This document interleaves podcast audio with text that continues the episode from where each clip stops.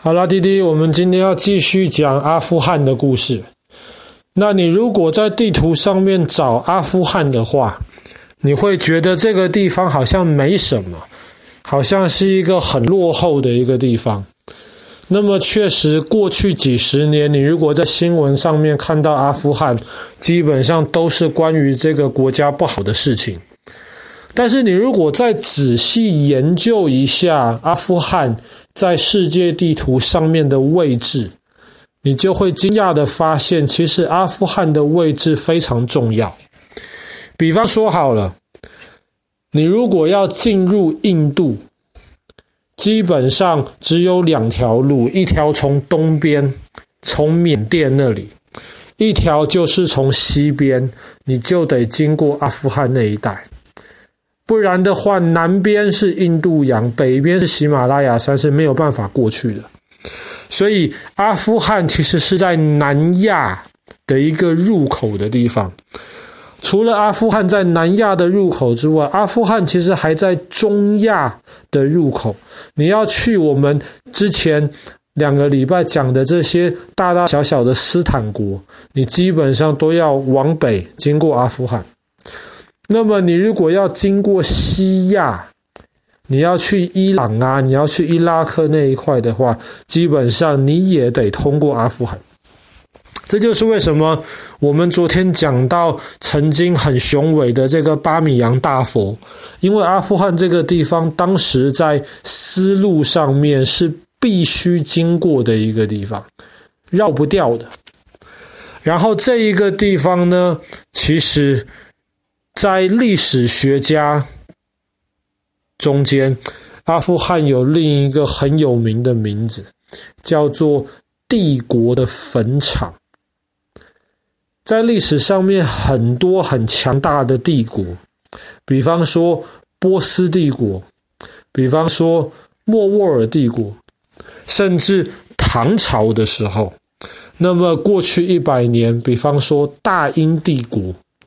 或者是之前的苏俄，或者是最近这十几年的美国，这些在历史上面真的都是有一段时间是非常非常强大的这些国家，基本上都在阿富汗吃过苦头，所以这个地方叫做帝国的坟场。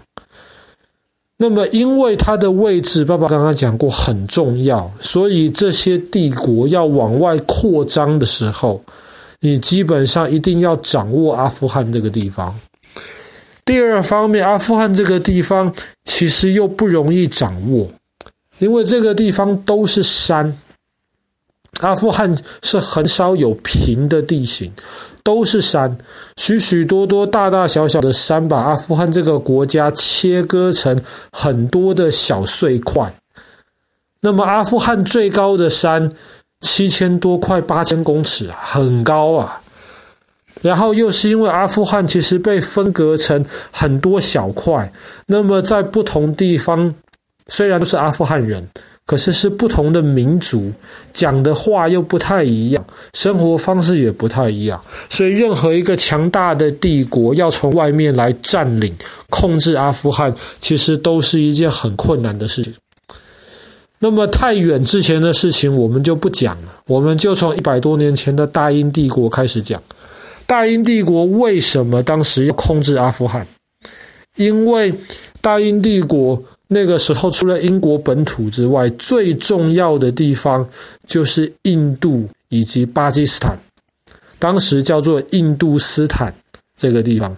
当时的英国女皇维多利亚，她其实也是印度女皇。所以她不是女王，她是女皇，皇帝的皇。通常皇帝就是好多国家的国王，这么才才被称为皇帝。所以印度很重要，给英国提供了非常多的食物、多的香料，以及一战、二战的时候非常多的士兵。那你要怎么样保护印度西边的安全？英国当时就想控制阿富汗这个地方。在那个时候呢，英国就跟当时阿富汗的国王发动了战争。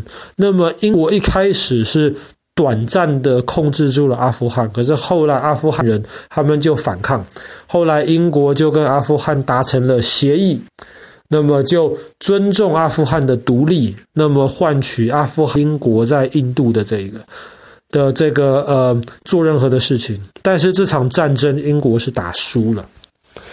那么后来呢，在二战完了之后呢，其实阿富汗进入了一个短暂的比较稳定的一个时候。但是那个时候，阿富汗比较多是由亲美国的这些人来控制政府。当时苏联就很不开心，因为苏联从占领了这个中亚的这些大大小小的斯坦国之后，他就一直想在印度洋有一个港口。那么阿富汗就是一个非常好的一个机会，所以当时苏联就支持阿富汗的一些反抗的。反抗政府的这些军队，然后希望他们能够革命推政府。那么这些人失败了，所以后来苏联干脆就自己进军阿富汗，希望把阿富汗原来的政府取代，成为一个支持亲苏联的这个政府。但是苏联在阿富汗这场战争打了十年，十年之后证明苏联啃不下来这个硬骨头，苏联只能撤退。那么当时为了抵抗苏联，美国就训练了阿富汗的一些士兵，让他们来能够保护阿富汗。当苏联打败了之后呢，后来这些士兵就成为了一股强大的势力，就是我们昨天讲到的塔利班，毁灭掉巴米扬大佛的塔利班。那么塔利班后来他们就开始占领阿富汗。在二十多年前之后，控制住了阿富汗，毁掉了这个呃巴米扬大佛。当时美国就受不了了，美国就出动，希望能够把塔利班这些恐怖分子全部都消灭掉。所以美国也卷入了这场阿富汗战争当中。那么，美国比苏联的情况看起来好一点点。当时美国人把塔利班赶到了非常边缘的角落去。美国就宣布成功的解放了阿富汗了，塔利班消失了，美国就支持了一群阿富汗政府。可是美国支持的阿富汗政府完全没有用，所以去年二零二一年的时候呢，美国刚刚从阿富汗撤退，他们想说任务已经完成了，阿富汗已经独立了。可是美国撤退之后没有几个月，基本上塔利班又卷土重来。就在那个时候，重新的占领了阿富汗这个地方，一直到今天，塔利班已经跟美国也达成了一个协议，成为了阿富汗的合法政府。原来的国人认为的恐怖分子，现在美国人承认他们是阿富汗的政府，你就知道为什么这个地方叫做帝国坟场。那也是因为在过去这几十年，阿富汗的情况很乱，所以不太有什么观光客到这个地方去。但是你如果到阿富汗的首都喀布尔的话，你就会发现这个地方其实绝大多数的文物跟遗迹被破坏的差不多了。可是，在当时美国人占领的时候，美国人为了控制、为了防御这些塔利班的恐怖分子，实行一些恐怖攻击。当时美国就在喀布尔的这个市中心升起了一个气球。这是一个很大很大的气球，像一个飞船一一样大的气球，只是它不能移动而已。这个气球上面放着非常多高科技的这些设备，有很多照相机。在这个气球上面，每一天照出来的照片跟录下来的这些录影，比每一个礼拜放到 YouTube 上面的影片都还要多。那么这个气球是做什么的呢？美国人透过这个气球，任何人在喀布尔的任何地方做任何的事情，这个气球都看得到。当时塔利班恐怖分子就希望在汽车上面装炸弹，然后市中心引爆，来制造民众的恐慌。可是这个看到了，他们判断了有人恐怖分子要装汽车炸弹。就曾经在就成功的在炸弹爆炸之前就把炸弹解除掉了，很厉害，但是阿富汗的老百姓很痛苦，因为他们知道不管自己在做什么，那个气球都一直在监视着他们。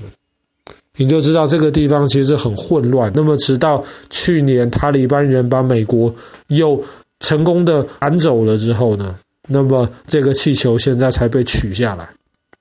那么，在首都塔利班还有一个很有名的一个少数完整的博物馆，叫做地雷博物馆。在博物馆里面就展出了阿富汗这一个国家，光是这一个国家就。埋了五十三种大大小小不同的地雷。地雷是什么东西？就是平常是埋在地底下，你看不到，可是你不小心走过去，或是有车子开过压到的话，这个地雷就会爆炸。当时阿富汗的这些军队以及攻击阿富汗的这些军队，特别就在这个首都喀布尔的地方埋了非常非常多的地雷。